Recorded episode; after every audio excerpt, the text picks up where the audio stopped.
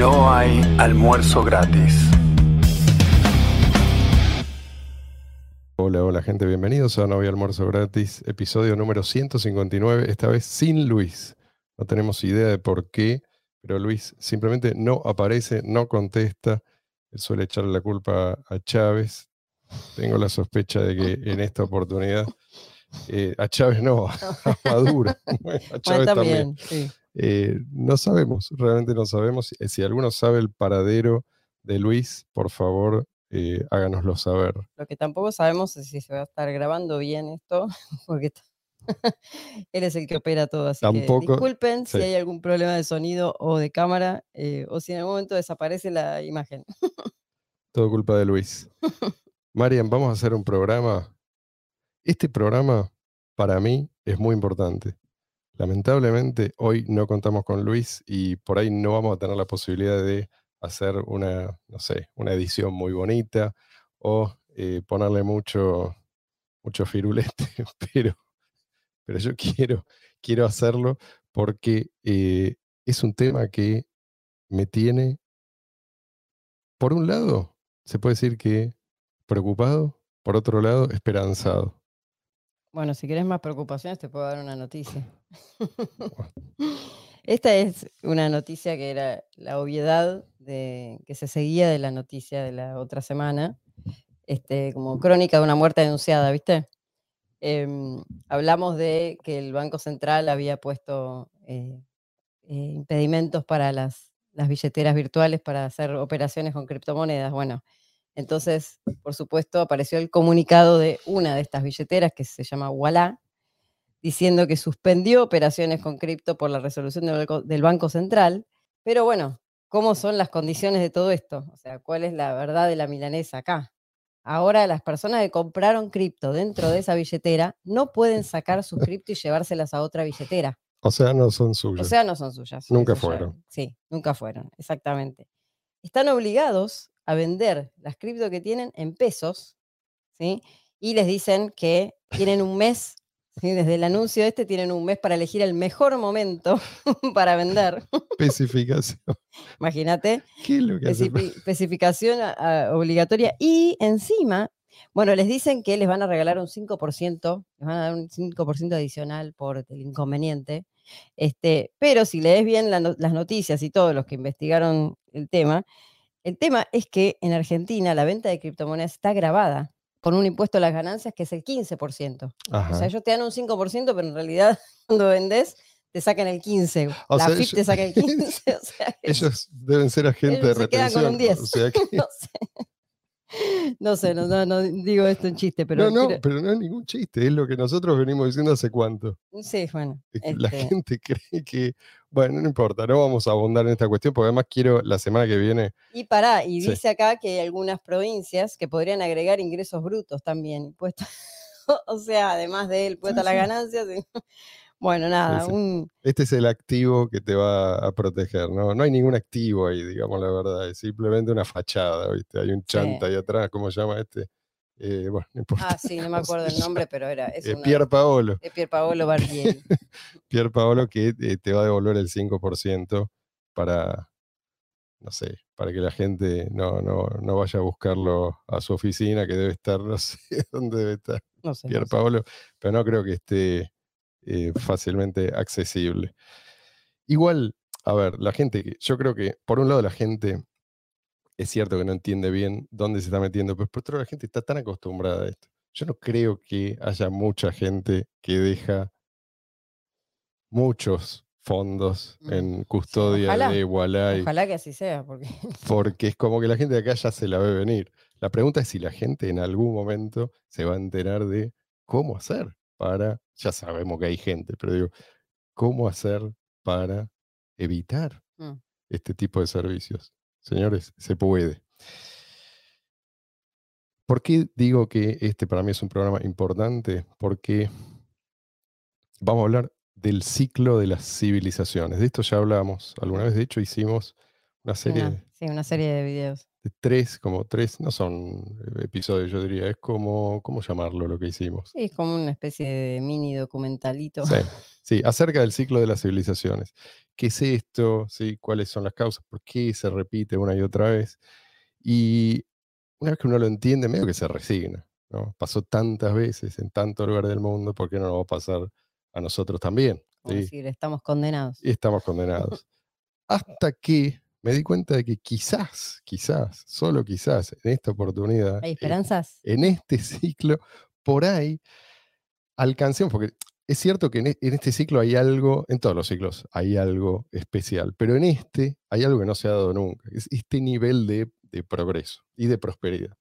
Nosotros somos como los, los herederos, los beneficiarios de siglos y siglos de eh, progreso que se dieron, se dio lentamente y después muy rápido, y no lo sabemos. Y esto es parte del, no lo sabemos, no, no- muchos son conscientes de esto. Esto es parte del ciclo de las civilizaciones. Como la gente no es consciente de todo lo que hace falta para sostener lo que llamamos civilización, entonces eh, se, van, se va perdiendo la base. Pero puede ser que en esta oportunidad y por mm, cuestiones tecnológicas exclusivamente, alcancemos un punto de no retorno. O sea, que no tengamos que pasar por una edad oscura para después resurgir, que es lo que ha pasado siempre. Y el último ciclo que nosotros conocemos, caída del Imperio Romano, después eh, tuvieron que pasar desde aquel entonces por lo menos mil años como para que volviéramos a remontar de a poquito. Me metí en esta oportunidad en una nueva madriguera de conejos y ahí me quedé. Estoy rodeado de conejos ahora. me tratan muy bien, me dan zanahoria. No me pienso mover de acá. Les quiero contar desde acá abajo qué es lo que descubrí. En el mundo, obviamente, y de esto ya lo hablamos un poco la vez pasada cuando, cuando tratamos el tema de la caída brusca de la natalidad, hay muchas cosas que van a cambiar, van a cambiar mucho y muy pronto. ¿sí? Esto es obvio, es una cuestión matemática. Acá, mm, para darnos una idea del, del aspecto económico de estos cambios, copié un, un tuit de Samo Buria, que es un sociólogo que yo sigo, es un tipo muy inteligente, es de un país, un pequeño país de Europa Oriental, pero vive en Estados Unidos, vive en San Francisco y tiene como, ¿cómo llamarlo? Tiene, no, es, no es exactamente un think tank, pero es parecido. ¿sí? Estudian distintas cuestiones que tienen que ver con eh, grandes tendencias del momento y cobran por ese trabajo. Tienen como um, algo así como una revista, podés pagar eh, una suscripción, pero también trabajan para, qué sé yo, billonarios que quieren saber ¿viste? qué es lo que se viene y en función de eso, a dónde les conviene. Eh, alocar los recursos. ¿Alocar es la palabra? Sí. Este, asignar eh, o, dónde invertir, sí, o cómo defenderse, en fin. Este tipo creció muy rápido y últimamente lo, veo que su, su cuenta de Twitter tiene mucho movimiento. Yo lo sigo, les recomiendo seguirlo. Se escribe Samo Burja. Y dice así, voy a tratar de traducirlo así al vuelo. Em- empíricamente, la socialdemocracia necesita alta fertilidad y un ritmo de crecimiento al menos modesto. Los países europeos están fallando en estos, como estos dos frentes. Sin esto, sin alta fertilidad y al menos un crecimiento económico modesto, eh, el sistema se va a degradar sí o sí, va a terminar siendo una, una cleptocracia o en algunos casos quizás una eh, dictadura relativamente incompetente, o sea, se va a tercermundizar. Entonces, esto, esto es parte del problema. Acá eh, el tipo va algo, apunta a un, problema que es económico. O sea, tenés un sistema de reparto. El sistema de reparto se basa en cobrarle a las generaciones, eh, a las nuevas generaciones, a la población productiva, es- esos beneficios que reciben los que ya se jubilaron, ¿sí? o los que no son productivos por otras razones. Este es el modelo de la socialdemocracia. Mm. Bueno, no cierra, obviamente, y esto va a tener que cambiar. Hay algo que, bueno, guste o no, va a tener que cambiar. Sí, pues ya hay países que están teniendo Sí. graves problemas con esto. Francia es un ejemplo, sí, quieren aumentar, no sé, creo que son un par de años la edad. Eh, Sí, se armó, se incendió Francia. es prácticamente, no sé si, se- si, si lograron hacerlo o no, pero esto te da la pauta de lo difícil que va a ser esa transición. ¿sí? Ah, entonces, dos años más de actividad, pum, te prenden fuego todo. Pero es la misma, la gente que prende fuego todo en general es la misma que después demanda ¿no? todos estos ¿Dónde está mi beneficios. jubilación? y todos mis beneficios. Eh, bueno, eso no, no, no, no es sostenible, no a largo plazo y a esta altura ya no a mediano plazo y quizá ni siquiera a corto plazo.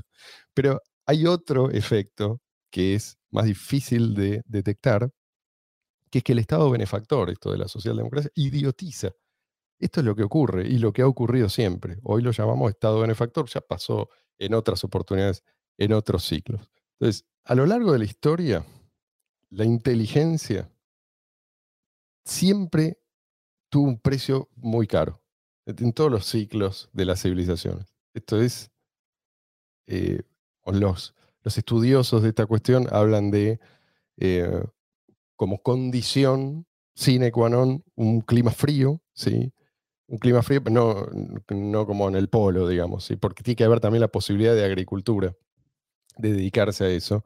Y, eh, bajo esas condiciones, vos por fuerza sobreviven los que pueden adaptarse, ¿sí? O sea, los que son capaces de sobrevivir en tales condiciones tan duras.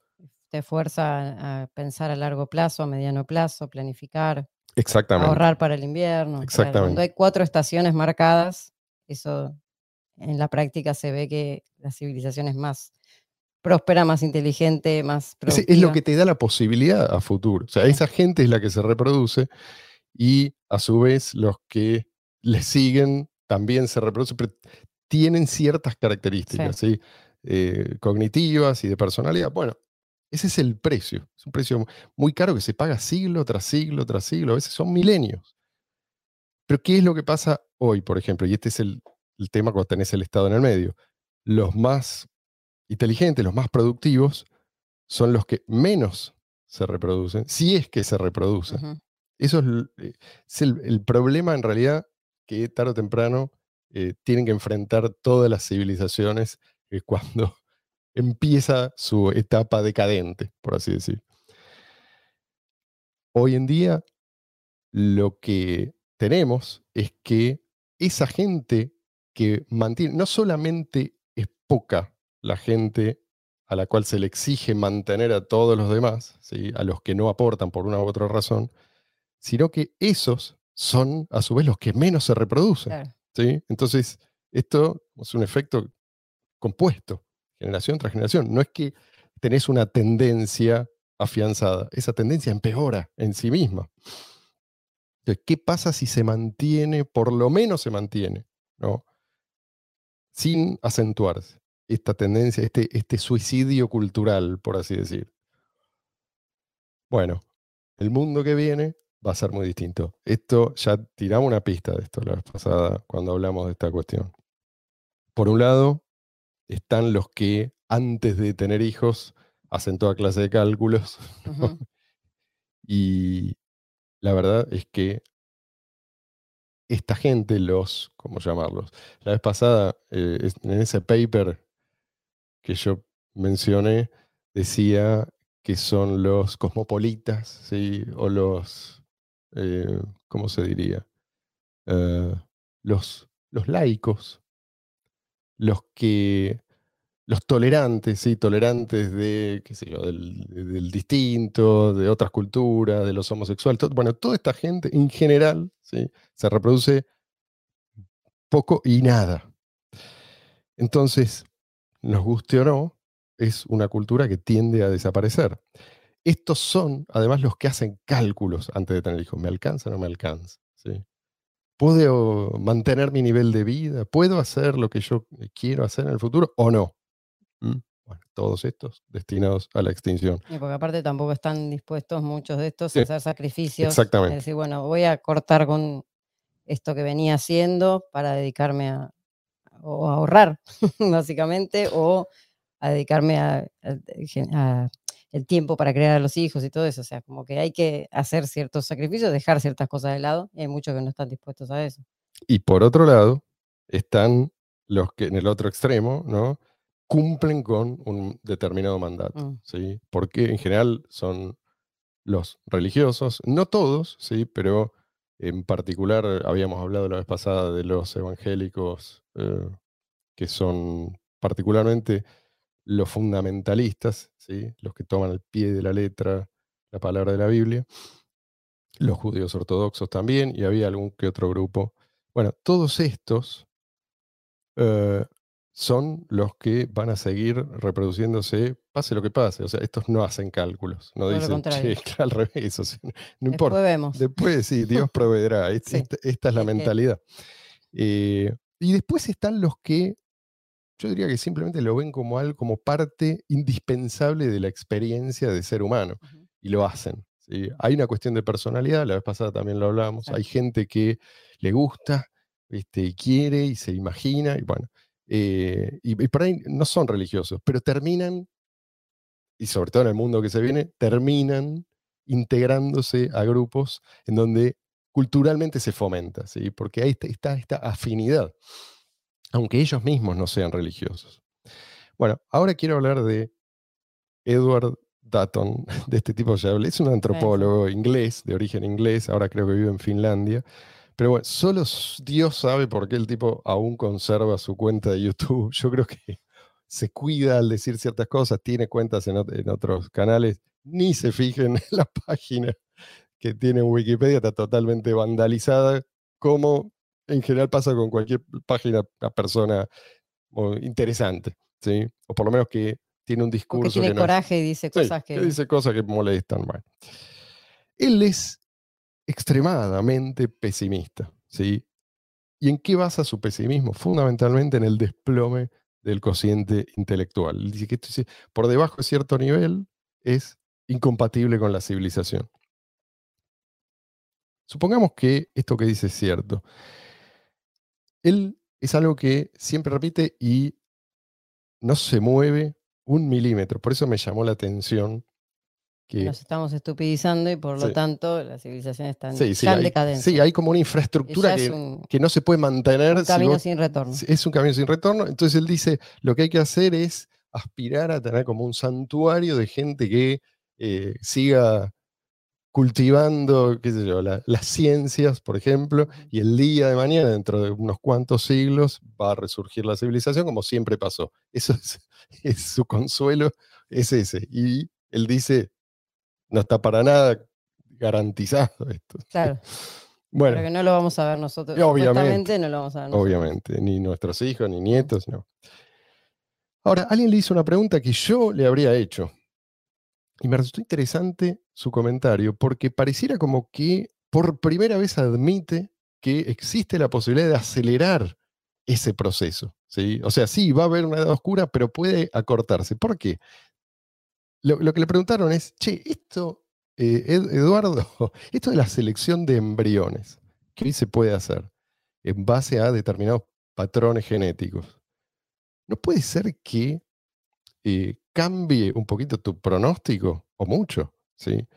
Entonces, él estudió el asunto y dice, "Ah, la verdad, te digo lo- que Eduardo dijo. Podría ser, porque, a ver, aclaremos, estos patrones genéticos se asocian no solamente a cuestiones de salud, o sea, no solamente, hoy en día ya se hace para evitar que nazcan bebés con graves problemas de salud, sino que se puede, y esto es algo que ya se puede hacer aparentemente, se puede seleccionar eh, para determinadas cualidades positivas. ¿sí? Vos lo que querés no es evitar un problema, sino mejorar ciertas cosas. O sea, por ejemplo, que ese bebé tenga una inmunidad mejor que la de otro, ¿sí? o una inteligencia superior a la de otro.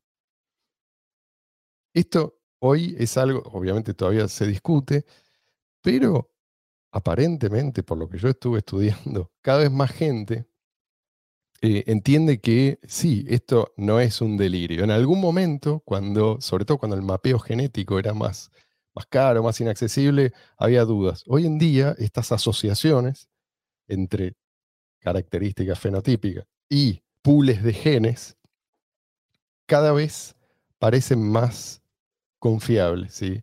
Eh, bueno, entonces él dice, sí, podría ser, podría facilitar un rápido, mm, digamos, reset de la civilización después de, ya sabemos, el colapso que él ve como inevitable. Y él dice, quizás, o si esto, si esto se implementa a tiempo, antes del colapso, podría ser que esa nueva civilización, no solamente la civilización resurja antes, sino que alcance niveles de prosperidad mucho mayores a los alcanzados por esta. Mm. ¿Por qué él dice? Porque aparentemente, si vos, ponle que vos tenés 10 embriones, vos podés seleccionar eh, el que tiene el cociente intelectual, supuestamente, sí, más elevado versus el menos. Eso eh, creo que dijo serían, no sé, 7 puntos de IQ esto, asumamos que todo esto es cierto, ¿sí? Yo no, no soy experto en la cuestión, pero digo, estuve escuchando a tipos que sí son especialistas y dicen, sí, efectivamente, esto se puede hacer. Se puede hacer, no quiere decir que hoy es masivo, pero se puede hacer. Sí, hasta hace poco, o sea, era mucho menos la información que vos tenías. Hoy en día, la información está disponible y es muy barato obtenerla, por lo menos mucho más barato que antes, y se sigue abaratando. Entonces, el tipo dice, ¿qué pasa si tenés en promedio 7 más, o 10, 7, 10 puntos más, y en la siguiente generación otros 7, 10 puntos más, bueno, eso podría contrarrestar el efecto estupidizador del estado benefactor. Algo así, el tipo no, no, lo pone en estas palabras, pero eh, eso es más o menos lo que él dice.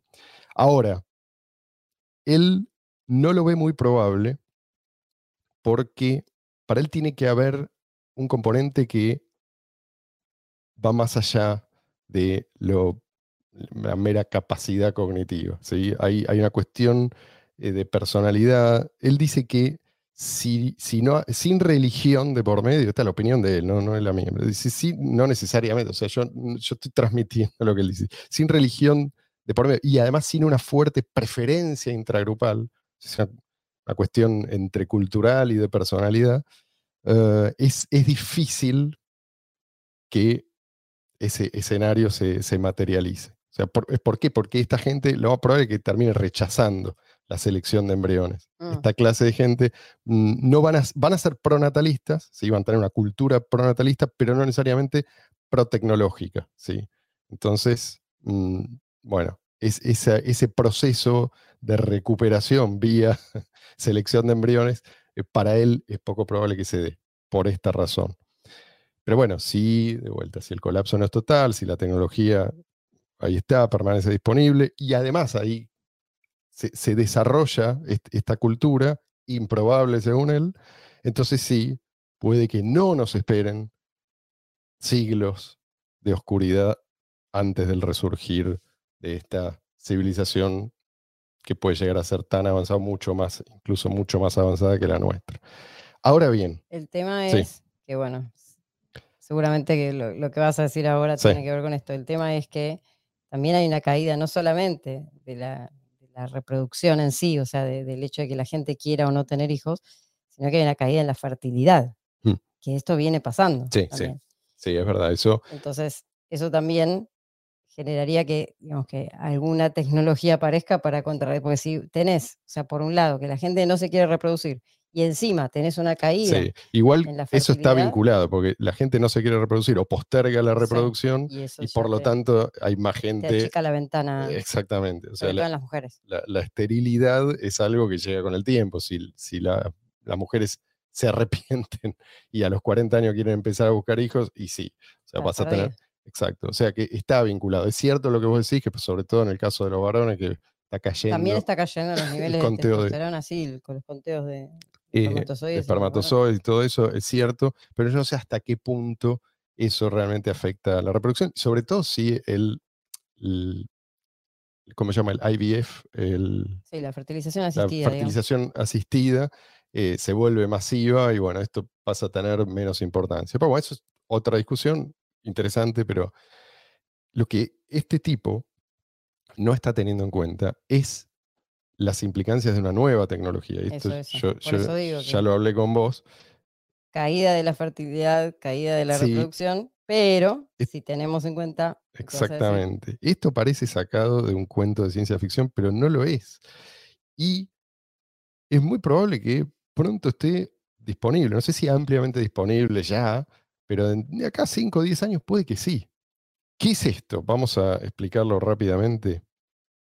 La selección de embriones obtenidos a partir de óvulos que Sí, se extraen. se del extraen por punción, Sí, esto es el comienzo. O sea, vos vas a tener, en ese caso, que si lo puedes tener 5, 10, 15, 20 ¿sí? óvulos y de ahí, eh, como mucho, ¿no? Estoy diciendo, sí, más o menos. Ponele, no, en total, embriones podés llegar a tener. En un ciclo de esos, podés llegar a tener, ponele, 20 embriones como mucho, ¿está? Como mucho, más o menos. no sé cuántos, cómo son, no Pero además cómo son los números, pero es un número acotado por ciclo y tenés que Exacto, y es hacerlo todo un tema. Y hacerlo, No es algo, o sea, es un procedimiento que tiene sus sí, cuestiones. requiere fármacos, inyecciones y después la y el mismo procedimiento es, Exacto.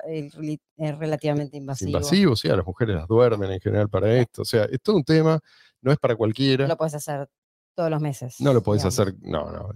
Lo podés hacer a- un par de veces. Y además, si vos lo empezás a hacer tarde, es muy probable que ya los óvulos sean Ya de la mala calidad calidad. de los óvulos es baja, entonces tampoco es.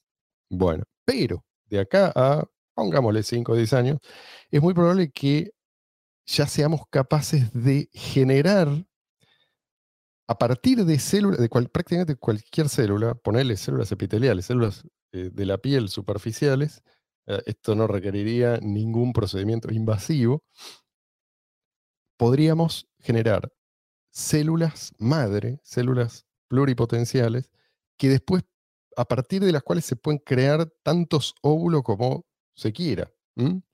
Y esto es algo, Las células madre, voy a aclarar un- el Sí. concepto nada más. Las células madre son unas células específicas que tenemos todos.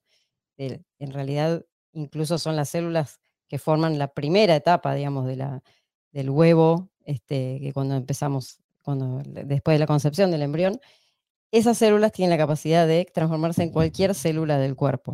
Entonces, dependiendo del ambiente en donde estén y de las señales químicas que reciban, cada una de esas células va a ser, o, por ejemplo, una neurona o parte del hígado o parte de un músculo, lo que sea. Con esas células nacemos, o sea, esas células son las que forman lo primero que somos, y a partir de ahí, bueno, después queda como un reservorio que siempre hay, este, y también, bueno, esto que vos decís, ¿no?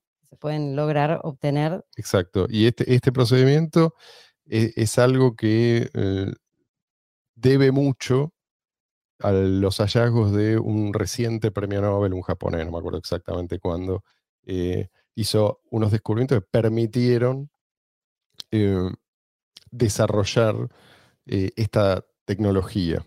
Que hoy en día, o sea, esto, ¿por qué te digo que soy tan optimista? Pues ya se hizo en distintos animales. Mm. O sea, no, no sería un gran salto ¿sí? pasar al humano. Bueno, esta tecnología se está utilizando también para, por ejemplo, cuando este, se necesita trasplante de órganos, en algunos ya se hicieron estudios relacionados con utilizar las células Sí. madre para generar un órgano O específico tejido. o tejido. Sí, sí. Bueno, es lo mismo, esto sería lo mismo, pero Exacto. Entonces, eh, a esto hay que sumar esto del progresivo abaratamiento del de el estudio genético. Claro. Y además que es cada vez más completo ese mapeo. Entonces, que dentro de, ponele, 5 a 10 años, podríamos estar eligiendo un embrión, no entre 10, 15, 20, lo que sea, sino entre cientos o miles o quizás, sí, sí, si la tecnología lo permite, cientos de miles, no sé, ¿sí? podrías tener una cantidad inmensa de embriones, podrías estudiarlos a todos y elegir a, un, seguramente, imagino, una compañía que ya directamente te da servido el menú, te dice, mira, eh, este tiene estas características, esto te, te doy el top 10 y elegí vos. Claro. Bueno, por ejemplo, una... Imagino, ¿no? Lo que la gente puede... Porque una cosa es la que la gente dice, otra cosa es lo que la gente hace, ¿sí? Eh, por ejemplo, si vos le preguntás a la gente qué haría si mm, no sé, descubre que alguno de estos mm, embriones tiene alguna aberración genética, ¿sí? un problema. Y por ahí, si lo tienen que decir públicamente, te, te, dicen, sobre todo si ya está implantado, te dicen, no, bueno, yo sigo adelante. Pero la verdad es que en los países donde se hace el diagnóstico genético preimplantatorio, por ejemplo, el síndrome de Down ya prácticamente no se ve. Esto creo que en Finlandia y otros países nórdicos que ya, ya hacen esto. Estamos hablando de preimplantatorio. esto, es, preimplantatorio, sí, no estamos hablando de un aborto. Sí. Eh, pero bueno, la gente tiene ciertas preferencias y una de las cosas que la gente prefiere es, incluso la gente que por ahí no es muy brillante, quiere que sus hijos, sí, sí, sí, sí se puede, si la tecnología lo admite, que sean inteligentes, lo más inteligentes posible, ¿sí? siempre y cuando no sea en detrimento de, digamos, de su salud. Sí, obvio. Entonces, ¿qué pasa? Si vos podés sumar 7, 10 puntos de una generación a la otra con 10, 15 embriones, ¿qué pasa si tenés miles de embriones? La siguiente generación puede ser una generación de, de supergenios, ¿sí? O por lo menos, no sé si todo, obviamente no va a estar disponible para todos inmediatamente. pero bueno, vas a tener un, sí, salto, digamos. Exacto. Y además, en el promedio que vos decís, los primeros, y pero van a ser los que más se beneficien, no necesariamente. Pues ponele que, no sé, Elon Musk va a ser el primero que use esta tecnología. Su hijo va a ser un super genio. Está bien, pero 10, 15, 20 años después, por ahí vas a tener una tecnología aún mejor. Mm. Y el hijo de Bill Gates, de Bill Gates, de Elon Musk o de quien sea, este super genio, ya comparado con los demás, eh, va a ser un chimpancé. No sé, digo, estoy especulando. Ahora, ¿por qué digo yo que esto lo cambia todo? Porque justamente esas mujeres de las que hablábamos antes, que eh, dicen, no, yo no es, no es el momento, no siguen postergando, en algún momento se arrepienten, y ojo, porque la mayoría en algún momento se arrepienten, bueno, ahora con esto van a tener la posibilidad de tenerlos. ¿sí? Incluso si ya se les pasó la ventana fértil, la ventana fértil hace, rato, ¿sí? y además propios, ni siquiera con óvulos ajenos, que es algo que hoy se puede hacer. ¿no? sí, sí, sí, eh, Evitas la, tener que recurrir a, lo que es la ovodonación, por ejemplo, y aparte, bueno, tenés óvulos de, buena calidad. Exactamente. ese es el tema también. Eh, y además pueden tener muchos más de los. Si, si ellas seguían exclusivamente por la ventana fértil, ponele que la mayoría de las mujeres que hoy trabajan, que hacen vida, que, lo que en Occidente hoy es normal para una mujer de clase media, les, las deja con tiempo para a lo sumo dos. ¿sí? En, general uno, a veces ni eso. Bueno, estas mujeres podrían, aún si siguen haciendo, siguen con ese estilo de vida, podrían tener muchos más. ¿sí? Y sin arriesgar los problemas que hoy arriesgan por dejar pasar tanto tiempo. Em, bueno, por un lado eso. Por otro lado están las mujeres que quieren tener muchos hijos, pero no pueden tener todos los que quieren. Mm. Hoy en día, bueno, con estos procedimientos podrían tener muchos más.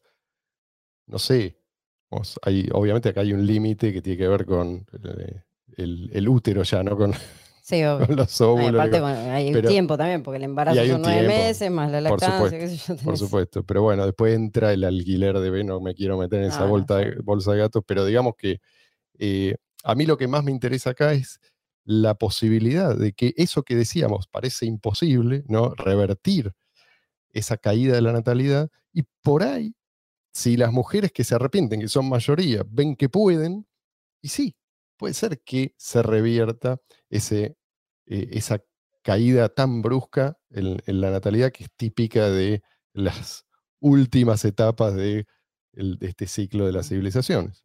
Ya tenemos reversión del tema de la caída del cociente intelectual, reversión del tema de la, caída de la fertilidad, reversión.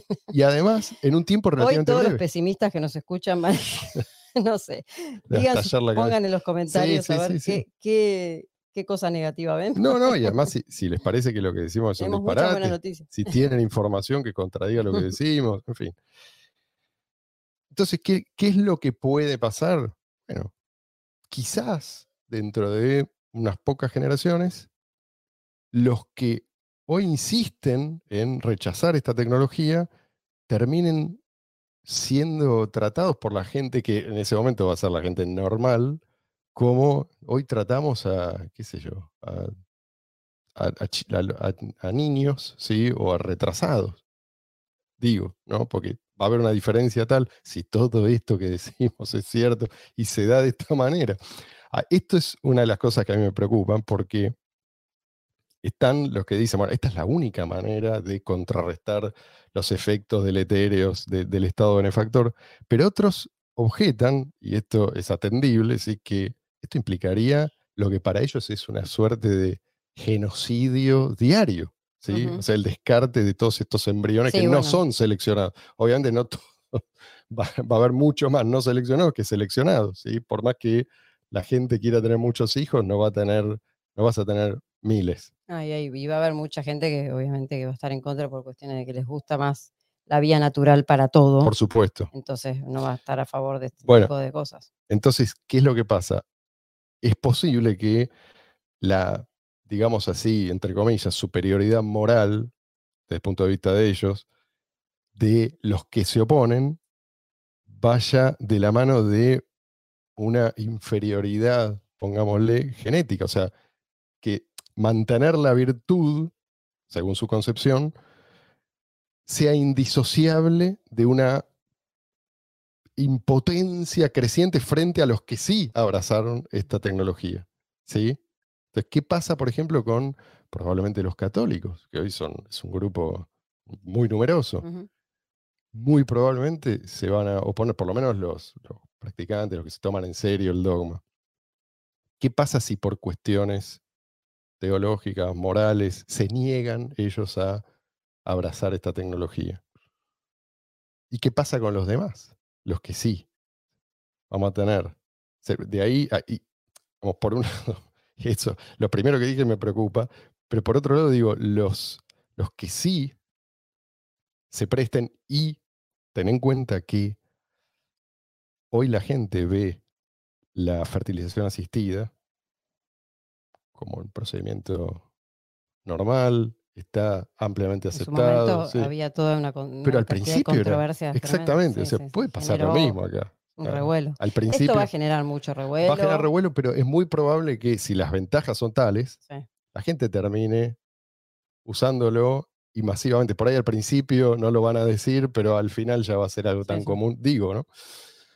Vas a tener más seres humanos más, mucho más inteligentes. Por lo tanto, vas a tener más libertarios. O sea, vas a tener más gente que comprenda los, los principios, principios básicos de economía, que entienda, digamos, que... El horizonte temporal. Sí, sí, sí, y que entienda que, que, los problemas no se resuelven por medio de la coacción, no se resuelven entregando todo el poder a, un ente agresor, por más glorificado que esté. Entonces, eso y obviamente hay gente inteligente, perversa, ya, lo sabemos, ¿sí? pero digamos que no vamos a tener que estar convenciéndolos. Los argumentos los van a entender. Mm. Después si lo rechazan es otra cosa. Pero los argumentos, eh, no va a haber gente que no sea capaz de entenderlos. ¿sí? Entonces, yo lo veo como un posible hackeo y espero que si, alguien eh, tiene objeciones, por favor, comente acá abajo, porque es algo que está en estudio, ¿no? No, es algo, no es una conclusión definitiva, pero podría ser una suerte de hackeo al ciclo de las civilizaciones.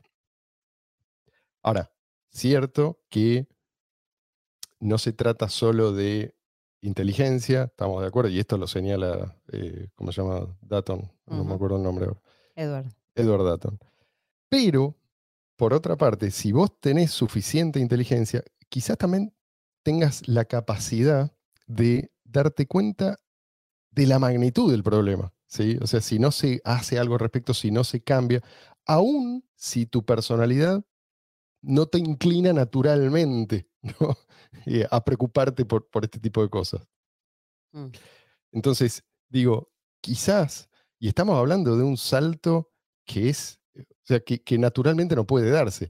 Y aclaremos que acá no estamos hablando de edición genética, ¿sí? No tiene nada que ver. O sea, eso sí ya me parece, por lo menos a esta altura, de una arrogancia inaceptable. O sea, pensar que vos podés editar genética. Pero esto es, es hacer lo mismo. es lo que está, de lo que está, de lo que tenés, elegir lo mejor. Exacto. O sea, es natural, solo que vos elegís. Mm. ¿sí? Así como elegís a tu pareja, ¿sí? eso es lo natural, pero bueno, lo natural es que hay muchas mujeres o muchos varones, vos elegís al que Sí. más te gusta o al que te parece este, mejor, más compatible con vos, con tus objetivos. Lo que supuesto es lo mismo, ¿sí? Vos estás eligiendo en función de determinados patrones. No es edición genética, me parece importante recalcar esto, sí, sí, porque acá no hay, no te estás metiendo con los genes, simplemente lo que estás haciendo es el equivalente a tirar los dados, ¿sí? Y elegir, un, tirar los dados mil veces y elegir el, La combinación. la que- combinación que más te gusta. ¿sí? Eh, y no se trata de lo que más te gusta, se trata de lo que vos pensás que es mejor para esa persona que en nueve meses van a hacer. Y ponele que no te guste el tema de seleccionar la parte de la inteligencia o de estas características ya de la personalidad, pero este, sí en cuanto a salud y en cuanto a, a personas que mm, este, evitar problemas, ¿no? Que podés detectar genéticamente, que en el futuro o sea, hablar. hay un montón, o sea, hoy en día Ya se está haciendo eso. un montón Eso sí ya se está de, haciendo. de genes re- este, reconocidos como potencialmente, digamos, eh, qué sé yo, cáncer o un montón de patologías. Bueno, vos podés llegar a hacer eso, o sea, evitar que ciertas enfermedades, o sea, evitar que, Eso ya se está y haciendo. bueno, eso es algo muy positivo. Eso ya, se está haciendo. De hecho, en algunas comunidades lo que se hace es un test genético antes de que, antes del matrimonio, ¿sí? Mm. para ver si ya hay una incompatibilidad. Claro. Esto es algo que ya se está haciendo y se hace cada vez más. Por eso digo que esto, cuando esté disponible, eh, yo no creo que haya mucha gente, salvo por cuestiones eh, religiosas, que lo rechace. ¿sí? Eh, una vez que, y sobre todo si el precio es más o menos accesible. Bueno, lo dejamos ahí. A ver qué opinan. A ver, a ver qué les parece esto. Traten de superar ese repelús inicial, porque yo entiendo que todo Sí, esto es, eh, es es, algo que... es- nos Uy. estamos metiendo con cuestiones que para, para mucha gente y por muchos motivos pueden resultar hasta repulsivas, ¿sí? Pero, pero bueno, es algo que mm, nos guste o no, creo yo, eh, lo vamos a tener de aquí a pocos años. Y es probable que en algún lugar ya se esté haciendo, ¿sí? digamos, en silencio y sin divulgarlo es probable que en algunos lugares ya se esté haciendo, con lo cual no aparte, hacerlo también te va a dejar en desventaja frente a los que avanzan independientemente de lo que dice la ley. Aparte de como siempre pasa con todo, ¿no? Todas las cosas se pueden usar para el bien o para el mal. Entonces, Mm. siempre, bueno, todos los argumentos de eso se puede usar para esto, para esto, como con todo. Como con todo, hay cosas que se pueden usar para el bien o para el mal, pero, col- pero la, la cantidad de ventajas que puede llegar a, a- a traer esto en muchos aspectos, como hablamos, fertilidad, en tema de salud, Sí. eh, bueno, son cosas a tener en cuenta como para decir, bueno, hay esperanzas. Sí, sí, y este, después está hablo- la- Cuando hablamos de la caída de la natalidad y la, este, Y- hay y- esperanzas para muchas parejas que, Y después está la cuestión moral, que bueno, en eso no nos Por vamos a meter Ah, ahora, ah. pero queríamos simplemente eh, contarles compartir la, la cómo- información. sí, esto que para mí fue un hallazgo. Eh, quiero difundirlo, quiero saber qué, qué opina la gente de esto así, de buenas a primeras, y si alguno se mete en la madriguera del conejo y sale del otro lado, también que nos cuente que Y a ver si te recuperamos de la madriguera para la semana que viene. sí. Porque todavía estás ahí. No, no, pero digo, si, si a alguno de esto le interesa o si sabe más que Sí. nosotros, también ahí están los comentarios. Bueno, Sí, gente, espero que tengan un lindo fin de semana.